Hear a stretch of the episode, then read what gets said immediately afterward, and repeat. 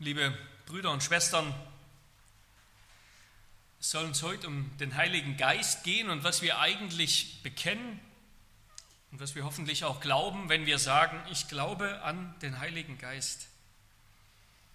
Und wenn wir überlegen, wenn wir so durch Heidelbergs Innenstadt zum Beispiel laufen würden, fahren würden und vielleicht fragen, was hat, was hat all das mit dem Heiligen Geist zu tun?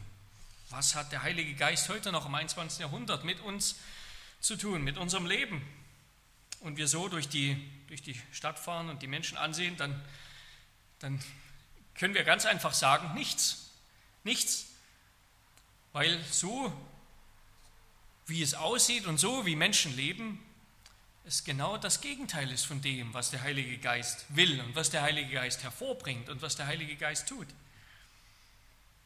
Sünder haben nichts mit dem Heiligen Geist zu tun. Und das wird auch in ihrem Leben deutlich.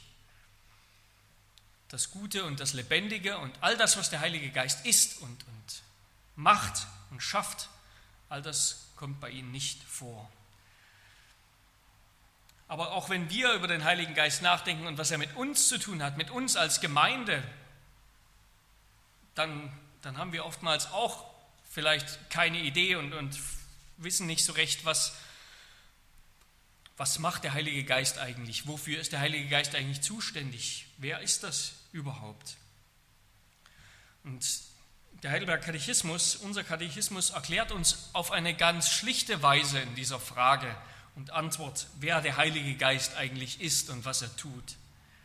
Und diesen zwei Fragen wollen wir nachgehen, nämlich erstens, wer der Heilige Geist ist und zweitens, was er tut und was das für jeden Einzelnen von uns bedeutet an jedem Tag unseres Lebens, noch heute.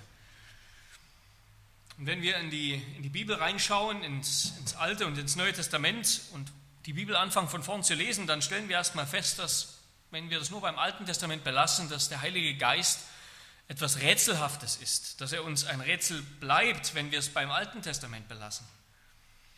Erst im Neuen Testament wird Licht geworfen auf, dieses, auf diese rätselhafte Gestalt des Heiligen Geistes.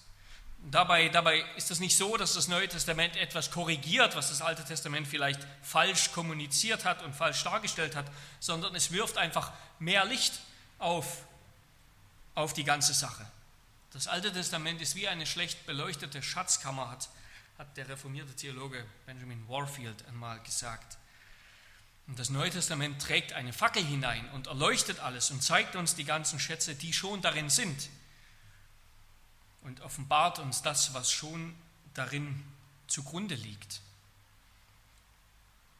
Und so erscheint uns der Heilige Geist, der Geist Gottes, der Geist des Herrn und wie er noch genannt wird im Alten Testament häufig eher als eine, als eine Art Wirkungsweise Gottes, als, eine, als ein, eine Art, wie Gott wirkt und sich offenbart.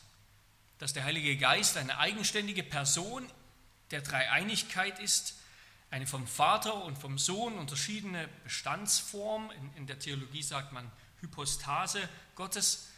Das wird nur angedeutet im Alten Testament. Und erst das Neue Testament macht es dann ganz deutlich. Der Heilige Geist ist eine Person wie der Vater und der Sohn. Und er ist gleichen Wesens mit ihnen. Er ist vollkommener Gott.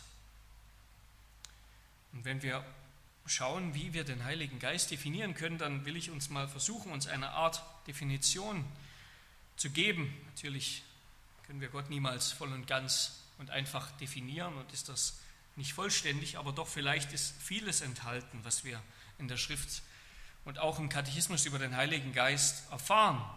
Ich will das zweimal sagen. Der Heilige Geist ist die unmittelbar ausführende, beherrschende, kreative und ordnende lebendig machende und befruchtende, unwiderstehlich kraftvolle, heiligende und vollendende persönliche Gegenwart Gottes. Der Heilige Geist ist die unmittelbar ausführende, beherrschende, kreative und ordnende, lebendig machende und befruchtende, unwiderstehlich kraftvolle, heiligende und vollendende persönliche Gegenwart Gottes. Da waren jetzt sehr viele Dinge drin, die wir uns nicht alle auf einen Schlag merken können und, und verstehen können. Und diese Aussagen, die, oder diese, diese Aussage wird in der Schrift an vielen Stellen begründet und wir finden viele, viele Schriftstellen, die wir anführen könnten für diese, für diese Definition und für diese Aussagen über den Heiligen Geist. Und es ist beeindruckend, dass wir all das auch im Katechismus finden. Der Heidelberger Katechismus ist ein durch und durch trinitarischer Katechismus und das, das ist, wenn wir den Heidelberger Katechismus daraufhin lesen, auf, seine, auf, auf, auf die, das Vorkommen der Dreieinigkeit, dann, dann wird uns hoffentlich wieder neu deutlich, was für ein großer Schatz das ist. Wir finden einen, einen reichen Fundus an Lehre über den Heiligen Geist im Heidelberger Katechismus. Wenn wir nur auf den ersten Blick draufschauen, dann denken wir vielleicht, der, Heidelberg, der Heilige Geist, der kommt irgendwie zu kurz. Er kommt ja nur in einer Frage in einem Sonntag mal vor. Jetzt hier in Frage 53 eine kurze Frage mit einer relativ kurzen Antwort. Aber wenn wir genauer hinschauen, dann entdecken wir, dass der Heilige Geist an so vielen Stellen vorkommt. Dass er über 30 Mal direkt so erwähnt wird und dass noch viele Male, viele Male mehr auf den Heiligen Geist indirekt hingewiesen wird. Ich, ich will uns zum Einstieg einen kleinen Überblick ähm, geben. Ich hoffe, wir sind noch so fit. Wir haben schon davon gesprochen,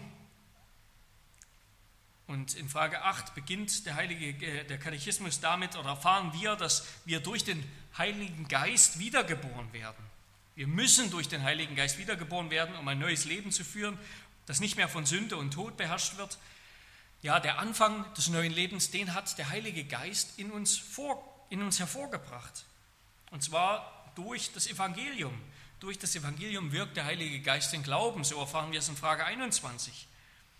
Und das entspricht ganz dem, was Jesus gelehrt hat über den Geist. Wenn jemand nicht aus Wasser und Geist geboren wird, so kann er das Reich nicht in das Reich Gottes eingehen. Der Heilige Geist hat den unvergänglichen Samen des Lebens,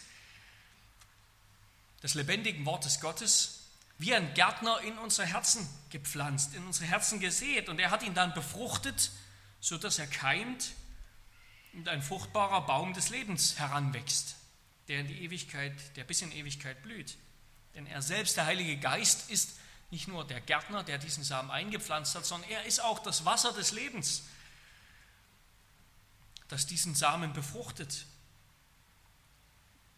Und so befruchtend und, und Leben hervorbringend, so hat der Heilige Geist schon ganz zu Beginn der Schöpfung gewirkt, als er über der, der noch chaotischen Schöpfung, also über den Wassern der Tiefe geschwebt ist, schwebte und wie eine Vogelmutter durch, durch die Wärme ihres Körpers die Eier ausbrütet, genauso hat der Heilige Geist über der Schöpfung geschwebt und hat Leben ausgebrütet, genauso trägt der Heilige Geist wie auf, auf seinen Flügeln, ein Vogel auf seinen Flügeln, so trägt er sein Volk.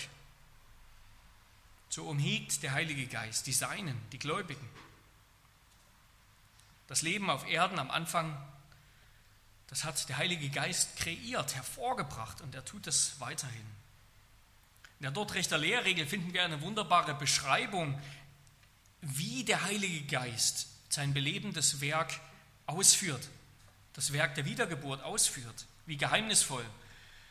Und es heißt dort in Absatz Teil 3, 3 4, Artikel 12, und dies ist die in der Schrift so herrlich gepredigte Wiedergeburt, neue Schöpfung, Erweckung von den Toten und Belebung, welche Gott ohne uns in uns bewirkt. Sie wird aber nicht hervorgebracht nur durch eine von außen herkommende Lehre, sittliche Ermahnung und so weiter, sondern es ist eine völlig übernatürliche, sehr mächtige und zugleich sehr angenehme, wunderbare, geheimnisvolle und unaussprechliche Wirkung, welche in Rücksicht auf ihre Kraft nach der Heiligen Schrift weder kleiner noch geringer ist als die Schöpfung und die Auferweckung der Toten. So groß, dass alle, in deren Herzen Gott auf diese wunderbare Art wirkt, sicher unfehlbar und kräftig wiedergeboren werden und in der Tat glauben. Der Heilige Geist und, und sein, seine lebensschaffende Kraft ist, ist etwas Wundervolles, Kreatives, Geheimnisvolles. Aber der Heilige Geist ist auch mehr. Wir erfahren in Frage und Antwort 24 im, im Katechismus, dass der Heilige Geist eine Person der Trinität ist, dass er der Geist der Heiligung ist. Er heiligt und vollendet das, was Christus mit seinem teuren Blut erworben hat. Ja, dazu hat uns Christus seinen Geist gesandt und so erfahren wir es direkt am Anfang in Frage und Antwort 1, dass uns der Heilige Geist Heilsgewissheit schenkt, dass er unser Herz willig macht, dass er uns eine heilige Willenskraft schenkt, um für Gott zu leben. Er ist es, der uns in das Ebenbild Gottes erneuert hat und der das bis zum Ende hin fortwährend tun wird. Er wird uns vollenden und erneuern bis zum Ziel der Vollkommenheit. Der Heilige Geist, das ist die unmittelbar ausführende und ordnende Kraft Gottes, wie ein Handwerker eigentlich. Er arbeitet direkt an und mit den Elementen. Immer wieder, wenn wir in der Bibel über den Heiligen Geist lesen, dann ist das, hat das zu tun mit Wasser, mit Feuer, mit, mit Wind und Sturm und mit den Elementen. Der Heilige Geist macht sich die Hände schmutzig. Gottes Vorsehung, so lesen wir in Frage und Antwort 27 im Katechismus, besteht in der allmächtigen und gegenwärtigen Kraft Gottes, durch die er Himmel und Erde mit allen Geschöpfen wie durch seine Hand noch erhält und regiert.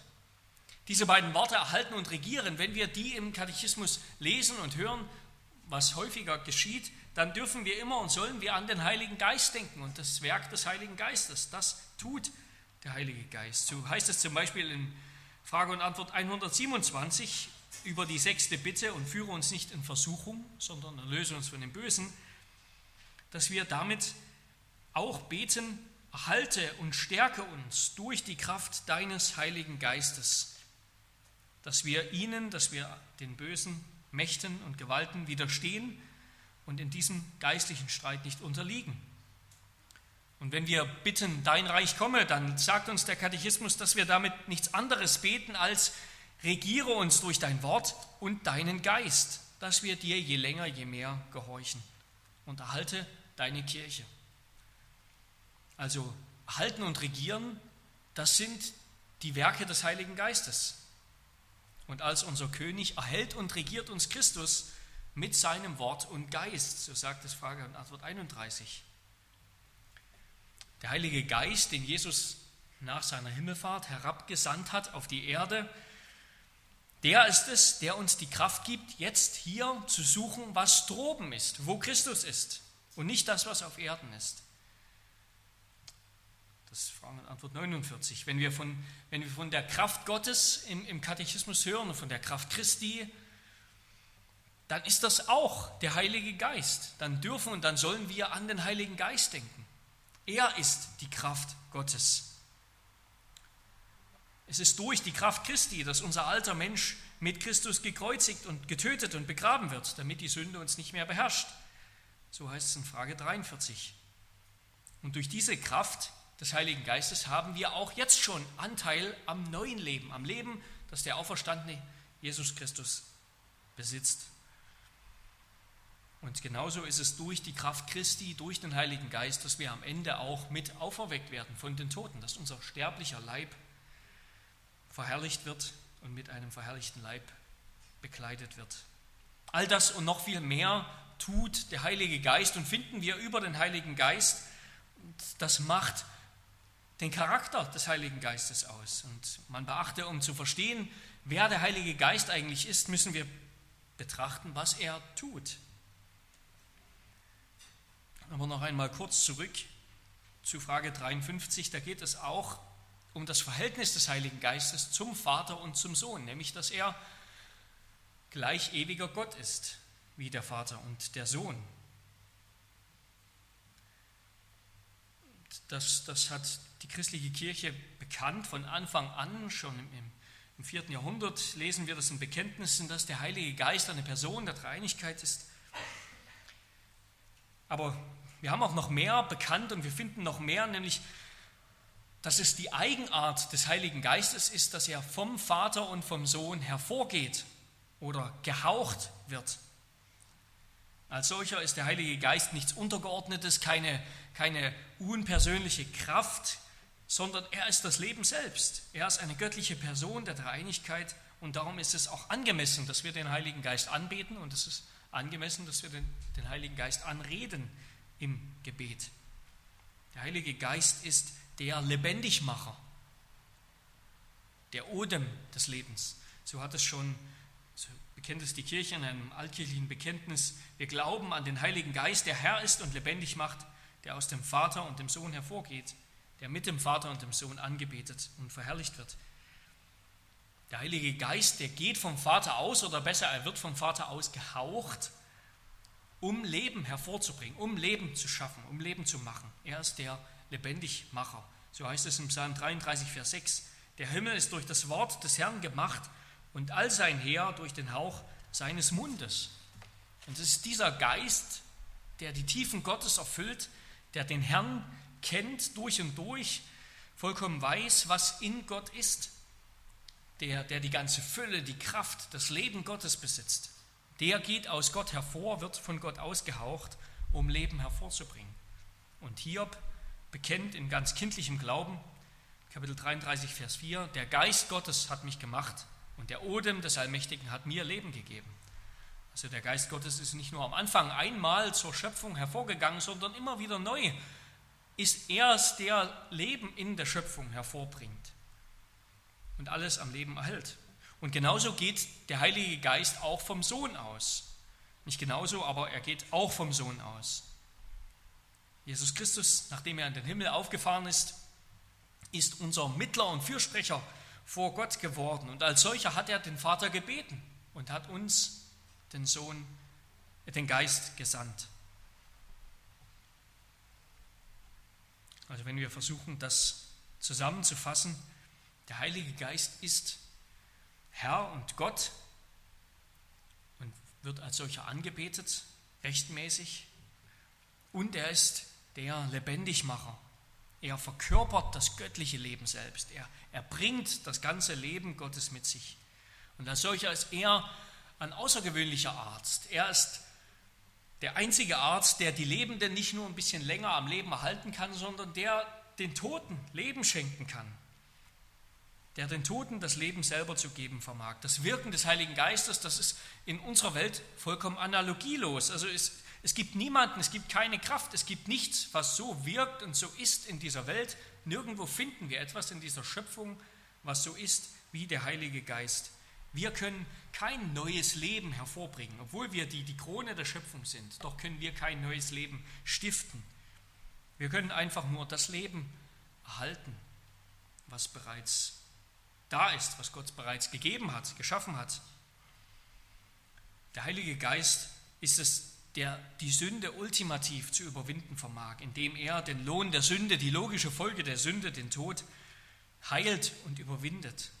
Er ist, er ist der vollkommene Arzt, indem er den Tod rückgängig macht. Das vermag kein Mensch. Und diese, diese Geschichte, die wir, diese Prophezeiung, die wir gelesen haben, gehört haben in der Schriftlesung, die drückt das auf eine herrliche Art und Weise aus. Der Prophet Ezekiel wird von Gott auf einen großen Friedhof geführt, voller Skelette. Und Gott befiehlt ihm, den Toten zu weissagen, dass sie, dass sie auferstehen, dass sie wieder zu Körpern werden, und zwar zu lebendigen Körpern. Und das tut der Prophet. Und in einem ersten Schritt bekommen all diese Skelette, werden sie wieder zusammengefügt, sie werden zu Körpern, sozusagen zu, zu, zu voll funktionstüchtigen Körpern, aber doch sind sie immer noch Leichen. Und erst nachdem er den Odem von den, den, Odem von den vier Winden befohlen hat, jetzt in diese Körper, in diese Leichen hineinzufahren, sie anzuhauchen, erst dann werden sie lebendig. So weissagte ich, wie er mir befohlen hatte, da kam der Odem in sie und sie wurden lebendig und stellten sich auf ihre Füße ein sehr, sehr großes Heer. Und das bezieht sich, legt Gott selbst aus, das bezieht sich auf das Volk Gottes, auf sein auserwähltes Volk, das bezieht sich auf uns. Der Heilige Geist ist es, der mir und dir am Anfang den Glauben geschenkt hat. Und er ist es auch, der, der unseren schwachen Glauben, unseren manchmal vielleicht halbtoten Glauben neu zu beleben vermag. Und wenn wir uns fragen, wo, wo unser Glaube ist, wenn wir uns manchmal wundern, dass unser Glaube so, so schwach und klein ist, dann, dann dürfen wir Mut fassen und den Vater um den Geist bitten. Denn das, das ist das ureigenste Geschäft des Heiligen Geistes, dass er Leben hervorbringt. Und zwar nicht einfach nur Leben in der Schöpfung, sondern geistliches Leben, ewiges Leben, göttliches Leben. Das will der Heilige Geist in uns wirken, in uns schaffen. Und um es noch einmal ganz deutlich zu sagen, dass er das tatsächlich vorhat, beendet Gott diese, diese Prophezeiung mit den Worten, ich habe es gesagt und ich werde es auch tun, spricht der Herr. Das ist, das ist Gottes Vorhaben und das hat Gott bereits getan. Das hat Gott bereits in deiner Taufe dir zugesichert, dir versprochen, dass er das tun will. Wir lesen in Kolosser 2, Vers 12, da ihr mit Christus begraben seid in der Taufe, seid ihr in Christus auch mit auferweckt worden durch den Glauben an die Kraftwirkung Gottes, der ihn aus den Toten auferweckt hat. Durch den Glauben an die Kraftwirkung Gottes, das ist der Glaube an den Heiligen Geist. Der Heilige Geist ist die, die gesamte gewaltige Wirkkraft Gottes. Er hat Christus aus den Toten auferweckt und damit nur den Anfang gemacht, den ersten, den Erstling aus den Toten und viele werden folgen. Er hat Jesus auf diese Weise als den Sohn Gottes erwiesen. Und genauso will er es auch mit uns tun, dass er uns von den Toten auferweckt. Er ist der großartige Lebendigmacher. Und damit kommen wir eigentlich fließend zum zweiten Punkt, nämlich was tut der Heilige Geist? Ich habe erstens angegeben, dass er mir Christus schenkt. Er schenkt mir Christus. Wie, und wie funktioniert das? Zuerst einmal macht uns die Bibel darauf aufmerksam, dass Christus uns eigentlich den Heiligen Geist schenkt oder dass der Sohn alles dafür getan hat und alles vorbereitet hat, dass jetzt der Heilige Geist zu uns kommen kann. Der Sohn hat durch seinen leidenden Gehorsam, durch sein Leben und Sterben, das er für uns dargebracht hat, er hat uns das Recht erworben, den Heiligen Geist zu empfangen, den Geist der Sohnschaft. So schreibt Paulus in Galater 4, Vers 4 bis 6. Als aber die Zeit erfüllt war, sandte Gott seinen Sohn, geboren von einer Frau und unter das Gesetz getan, damit er die, welche unter dem Gesetz waren, loskaufte, damit wir die Sohnschaft empfingen. Weil ihr nun Söhne seid, hat Gott den Geist seines Sohnes in eure Herzen gesandt, der ruft, Abba Vater. Jesus Christus ist der ewige Sohn Gottes und als der ewige Sohn Gottes, als, als die zweite Person der Dreinigkeit, besitzt er und ist verbunden und ist erfüllt mit dem Heiligen Geist, natürlich in vollkommener Weise. Aber auch als er Mensch wurde, um, um uns als Messias zu erlösen, auch als er Mensch wurde, wurde er erfüllt und hat er den Heiligen Geist benötigt. Und zwar war, wurde Christus in einer anderen Weise erfüllt mit dem Heiligen Geist als Adam. Adam empfing nicht göttlichen Geist selbst, sondern er fing zu Beginn bei der Schöpfung nicht den Geist, sondern eine lebendige Seele. Auf Hebräisch nicht Ruach, was der Geist ist, sondern Nefesh, eine Seele, das Leben. Christus hingegen empfing nicht nur irdisches Leben, nicht nur eine Seele, sondern er empfing den Geist, den himmlischen, lebendig machenden Geist. So schreibt Paulus, so steht auch geschrieben, der erste Mensch Adam wurde zu einer lebendigen Seele. 1. Korinther 15, 45, der letzte Adam zu einem lebendig machenden Geist. Jesus hat den Heiligen Geist empfangen und das Erste, was der Geist tat, als er auf Jesus kam, als er ihn gesalbt hat bei seiner Taufe, das Erste, was er tat, war, dass er ihn in die Wüste trieb. Er hat ihn in die Wüste getrieben, wo der Teufel ihn versuchen sollte wo Jesus eine Bewährungsprobe bestehen musste, ob er dieser Gabe des Heiligen Geistes würdig ist. Er musste eine Bewährungsprobe bestehen, eine teuflische Prüfung in der Wüste. Und Adam und Israel, das wissen wir, sind an dieser Prüfung gescheitert. Wären sie gehorsam gewesen, dann hätten sie den Heiligen Geist auf vollkommene Weise empfangen, wie Christus ihn empfangen hat. Aber Jesus gehorchte und durch sein Gehorsam hat er den Teufel überwunden und wurde dadurch mit Vollmacht ausgerüstet, um dann in der Kraft des Heiligen Geistes, wie wir in den Evangelien lesen, eben die Dämonen auszutreiben treiben und das Werk des Teufels zu zerstören, den Teufel und seine Diener auszutreiben. Das hat Jesus durch seinen Gehorsam erworben. Und als dieser gehorsame und siegreiche Knecht Gottes durfte Jesus dann auch nach seiner Himmelfahrt, nach seinem Tod, nach seiner Auferstehung, durfte er den Vater bitten, uns den Heiligen Geist zu senden, auf der Grundlage seines Werkes. Und er hatte selbst die Vollmacht, den Heiligen Geist auszuteilen.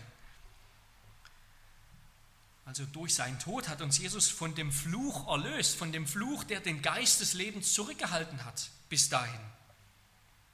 Und erst jetzt, erst jetzt, wo Jesus uns versöhnt hat, wo wir gerecht sind in ihm, erst jetzt, wo Gott uns nicht mehr Feind ist, wo Gott uns nicht mehr den, den verdienten Tod ähm, gibt, erst jetzt haben wir das Recht, den Heiligen Geist zu empfangen. Und dann kam der Geist, der Geist des Lebens.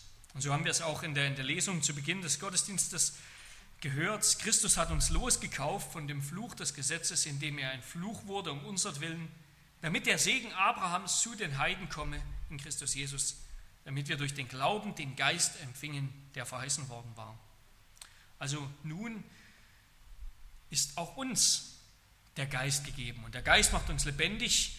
Der Geist schenkt, dass wir überhaupt glauben können, dass wir überhaupt Gott suchen können. Das ist schon das Werk des Heiligen Geistes. Und indem uns der Geist den Glauben schenkt und den Glauben hervorbringt, damit verbindet er uns mit Christus und verbindet uns mit dem Vater. Der Glaube ist das Instrument, mit dem wir Christus ergreifen und sein Heil. Und der Heilige Geist wirkt diesen Glauben, indem er uns also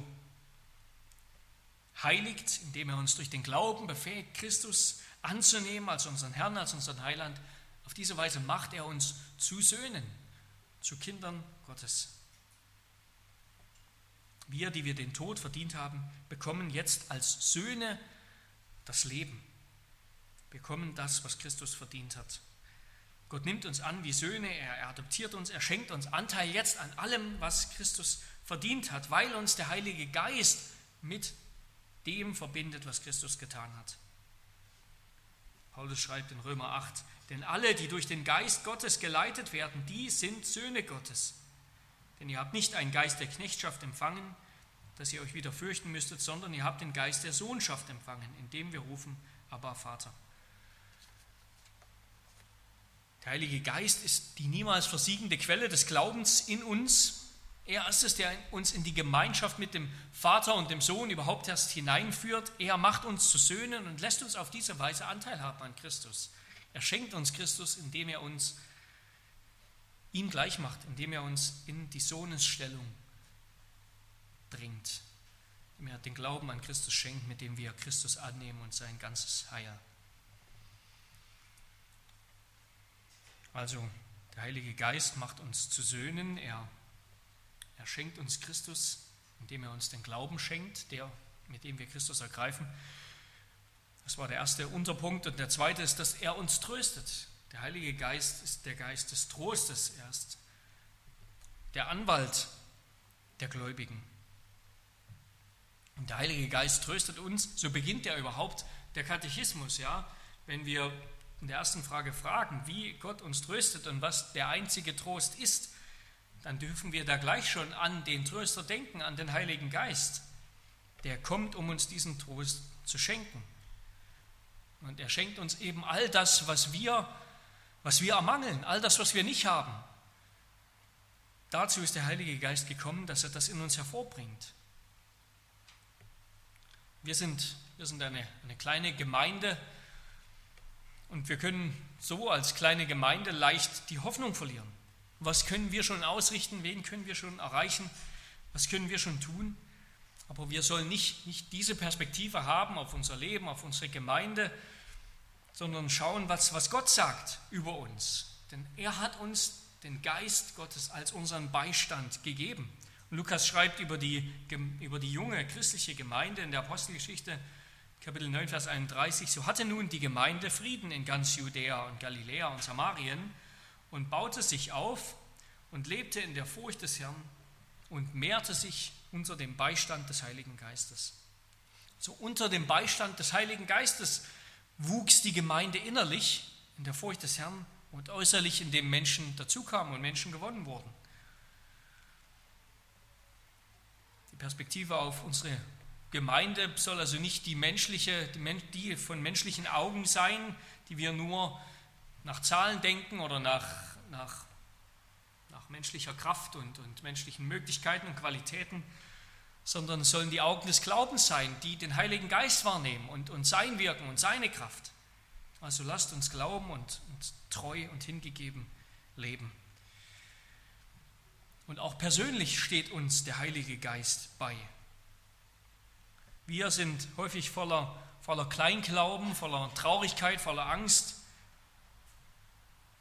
weil wir immer noch mit Sünde zu kämpfen haben, weil wir immer noch, noch nicht durch sind, weil wir immer noch ringen mit Schwachheit und Sünde in uns selbst und in anderen.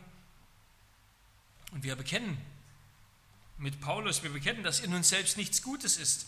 Wir finden keine Kraft zum Guten in uns. Wir stellen immer wieder nur fest, dass da, dass da allerlei Kraft zum, zum Unguten ist. Wir merken, dass wir untreu sind, lieblos und ungeduldig und ungerecht und voller Unglauben. Oder aber wir sind, wir werden überheblich und stolz, weil uns die Sünde noch im Griff hat.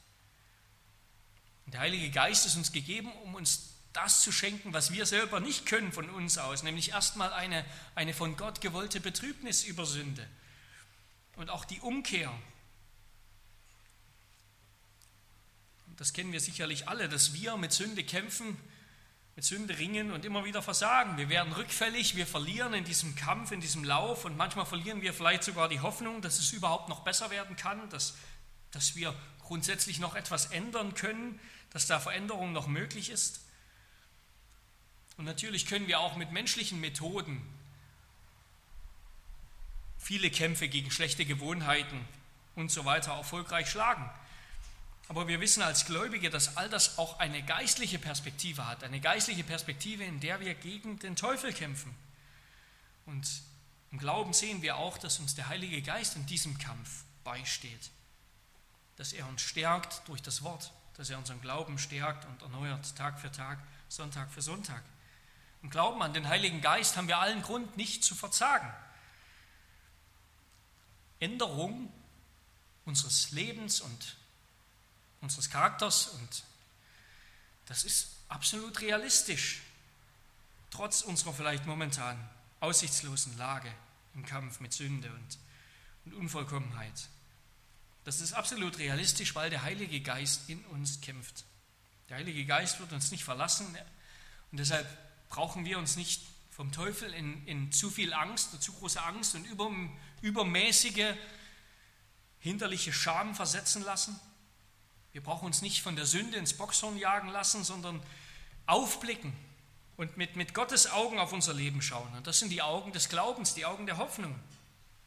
Wir dürfen uns täglich stählen, unsere Rüstung täglich stählen in der, in der vollkommenen Gerechtigkeit, mit der wir bekleidet wurden und, und für immer bekleidet sein werden, in der Gerechtigkeit Christi, die uns zugerechnet wurde. Wir dürfen uns der Treue unseres Bundes Gottes bewusst sein und in, in diesem Bewusstsein gegen Sünde kämpfen. Wir dürfen wissen, dass es keine Sünde gibt, die jenseits der Gnade Gottes liegt. Es gibt nichts, was du tun kannst, was Gott dazu bringen würde, sich in Ekel vor dir abzuwenden. Christus hat all das, all diesen Ekel für dich ans Kreuz genommen. Und wenn du, wenn wir mit Christus versöhnt sind, dann dann ist die Liebe des Vaters aufgrund des Werkes des Sohnes bedingungslos. Sie basiert auf der Leistung Christi und nicht auf, auf unserer Leistung. Sie, sie gründet in dem Bund der Treue Gottes und nicht auf unserer persönlichen Frömmigkeit.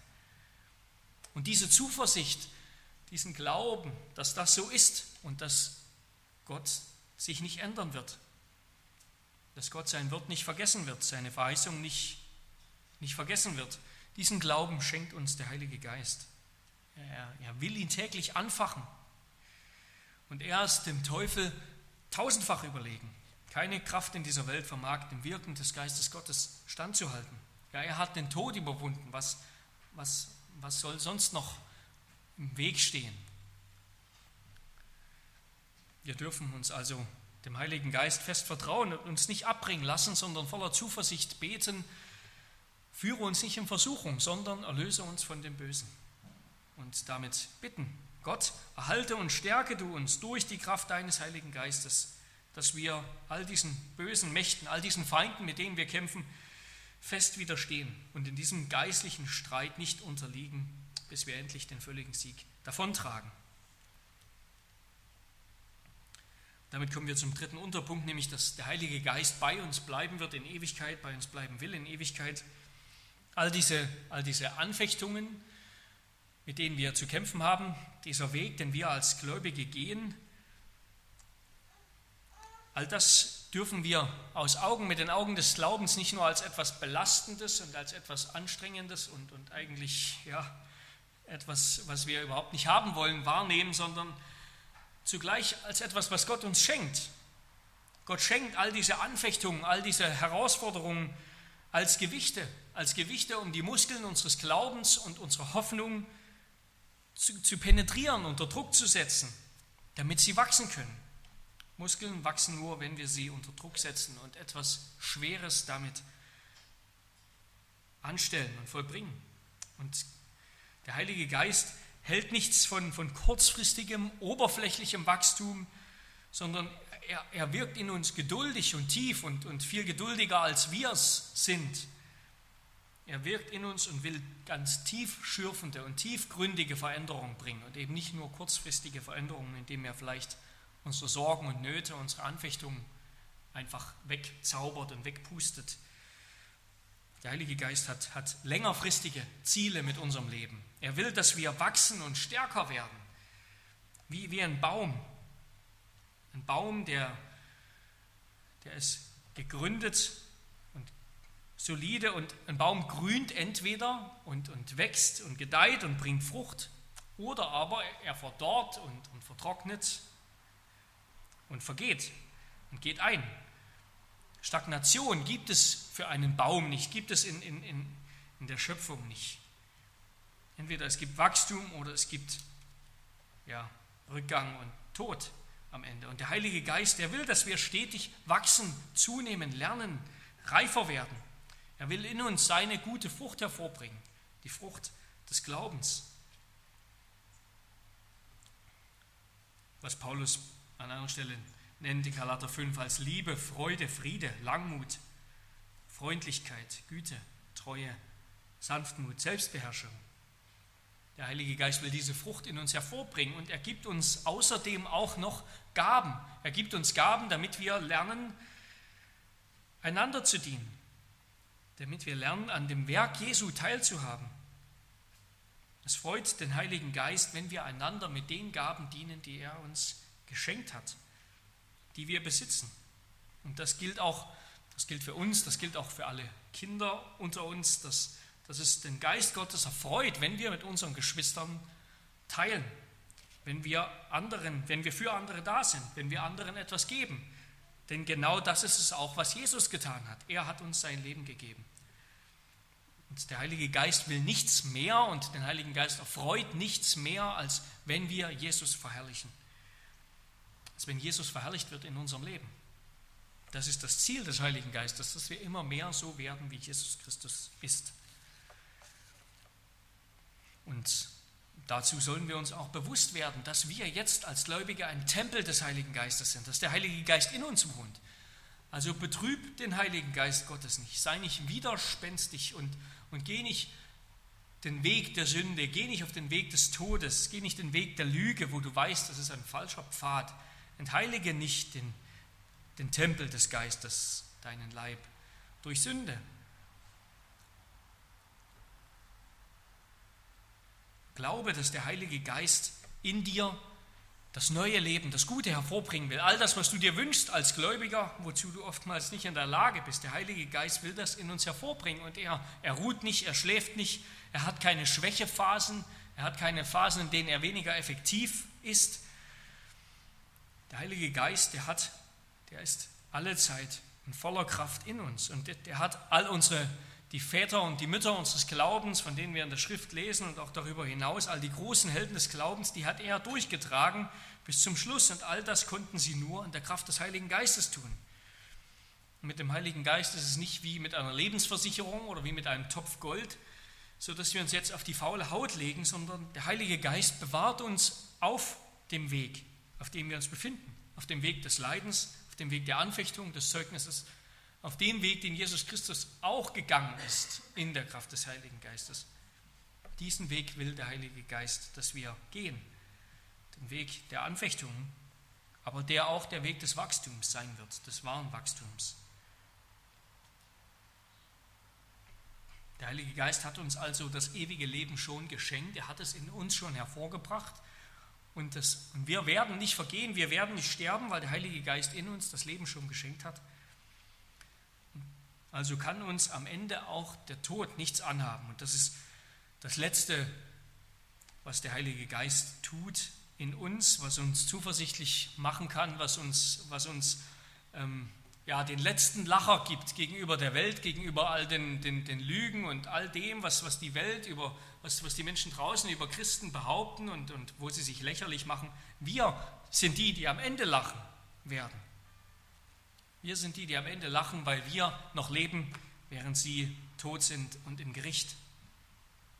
Der Heilige Geist ist in uns und er wird in uns bleiben und er wird uns hineinbringen in die Ewigkeit.